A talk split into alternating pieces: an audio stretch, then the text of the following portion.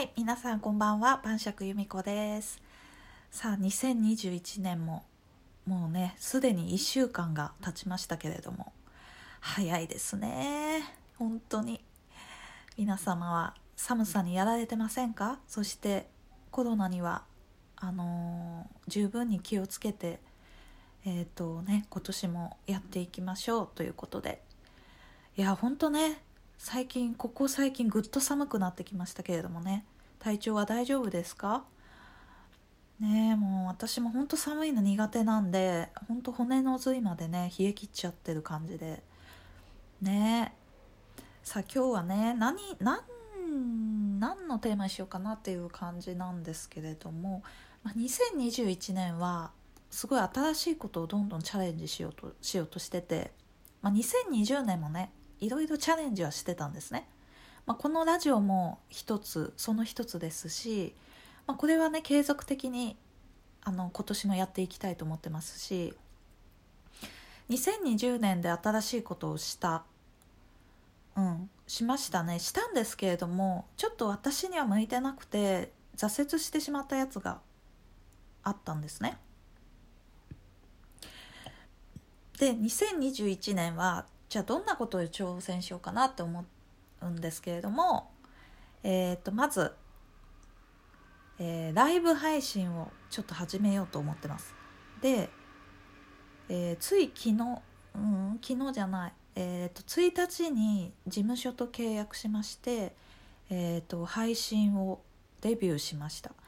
でねまだちょっと配信自体はしてなくてちょっと契約のいろいろな関係でまだその手続きとか終わってなくてえっと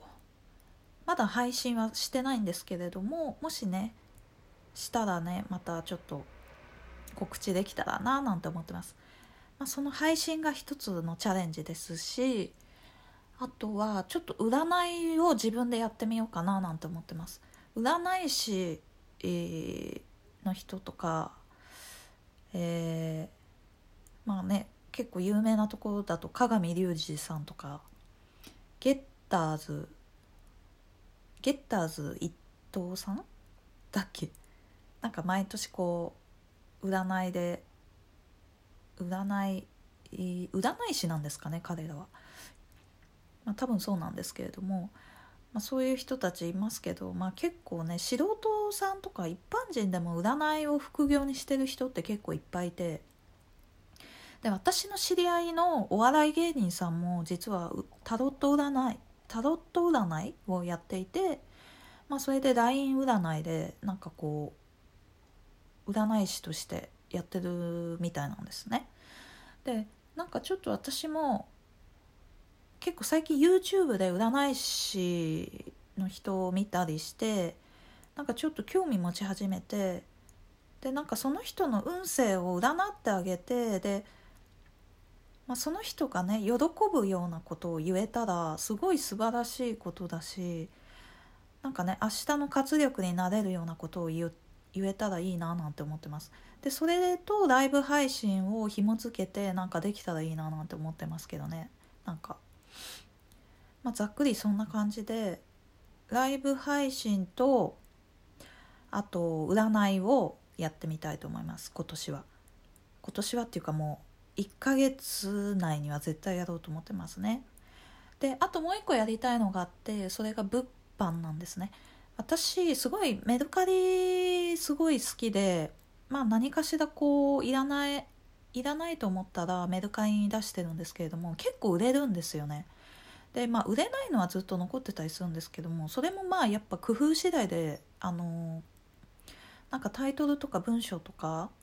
変えるだけでもなんか売れたりするんですよね。だからなんか結構やってみると本当に楽しくてなんか売れるまでやってやろうみたいな感じになるしで今自分の手元にあるものとか不用品しか売ってないんですけどなんかこれをちょっとビジネスにしたらちょっと面白いなと思ってて、まあ、全然そのなんかノウハウとか知識は全然全く未経験なんでゼロなんですけれども、まあ、ちょっと最近えっ、とある物販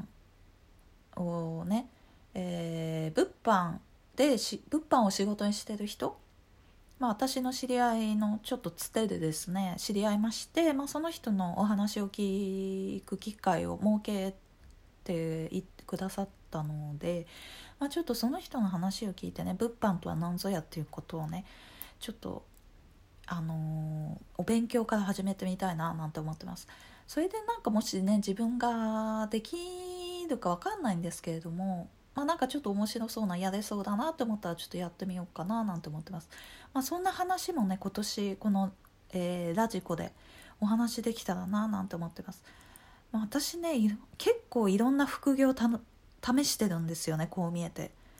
うん、結構ねやっては放り投げてるんですけどまあもう本当にえっ、ー、といろいろやってます。なんかそんなえっ、ー、となんだろうなそんな話もねちょっと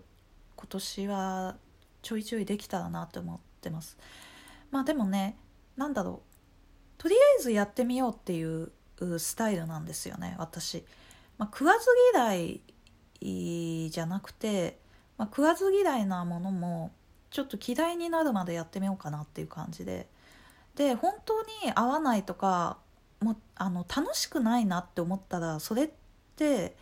あの楽しくないことをやっても続かないと思うので私はもうその時点でやめるんですね。で、えーと、やっぱりワクワクすることをやった方がモチベーションも高くなるしあの自分にとっても相手にとってもいいというか、うん、やっぱりなんかこうえっ、ー、と相乗効果でいいと思うんですよね。でこうラジオとかだってこうやってね人の話を聞いて私の声を発信してですねやっぱりなんかこう楽しいとか前向きに思ってくれることがやっぱりあの私の、まあ、目標であったりするわけでそれがモチベーションになるしあとそういう人の姿を見た時が私一番多分テンション上がると思うんですよね。自分よりもなんか人を救える救える機会ってそんなにないと思うんですよ。その身近な人ぐらいじゃないですか。自分の家族だった友人っていうその手の届く範囲というか、まあ、こう会う可能性がある人たちしか救えないんですよね。でもこうやってネットを通じて、えー、と発信していくっていうのはそその身近な人以外の人も手を差し伸べることができるんじゃないかなっていうことを私は信じてるし私も自身もそうだったんですよね。こう YouTube を見出してからいろんな価値観とかに触れたりあといろんな副業を通して私いろんな人に出会ったんですけどそこで自分の知らない世界だったり自分とは全く違う考え方の人と出会ってなんかあのすごい刺激になったしあの普通自分が普通だと思ってたことが全然普通じゃないというか普通っていう概念ってそもそもないんだなっていうことにまず気づかされたんですね。なんかせっかくの人生を一つの固定化観念だけで一つの価値観で終わらせるのは私はなんかもったいないなって思っちゃうタイプで。あのうん。いろいろあるしいろんな考え方があるしいや私は自分の考えが正しいし貫き通すよとか社会のか社会の、えーと、枠社会の仕組みというか社会のシステムに乗っかってるのが一番楽だしそれが一番正しいしあのあなんだろう。正義だっていうかそういうふうに思う人もいると思う。っていうか私もそうだったんですよ。何の疑いもなく生きてきたんですね今まで。自分の人生とか自分の目の前に起きてることとか。えっ、ー、となんかこう選択する場面って絶対誰しもあるじゃないですか。あの人生において。どっちかを選ばないといけないとか複数ある中のうちの1個へ絶対選ばなきゃいけないっていう時にあのなんとなくその先人が築いてきた道を行くタイプだったんですね。多数派に行くタイプだったんですね私は。その方が安全だし自分の両親もそれで生きてきてそして子供にはやっぱ道を外してほしくないっていうのが親の気持ちでもありますから私は親の言うことが正しいと思ってたし社会の社会に貢献するっていうことはまあみんながいいと思ってることをやるっていうことだと思ってたんですけどでもそれだけじゃないっていうことって絶対あると思うんですよね。でまあ、うん、何がいいかってやっぱ自分の人生なんで自分の人生をまず生きるっていうことが大前提なんですけどまあその上でまず自分を自分が楽しくてワクワクしていれば私は人を救えると思う。なんか自分に余裕がない時って人にも目を向けられないじゃないですか。人を救えることが私はできないんですね、まあ、なんか自分を犠牲にしてまで人を救える人って私は本当に素晴らしいしあのすごいなって思うんですけど私にはそれができなくて、うん、自分を犠牲にしてまでっていうことができないんですね。まず自分を大切にしないとあの周りも幸せにさせられないって思っちゃうのでうん。まあ、なんか人生のテーマですよね。自分のために生きるか他人のために生きるかっていうのは、まあ、そんな感じでねちょっとなんかすごい深い感じになっちゃったんですけど。今日はこの辺で終わりにしようと思います。ではまたの配信でお会いしましょう。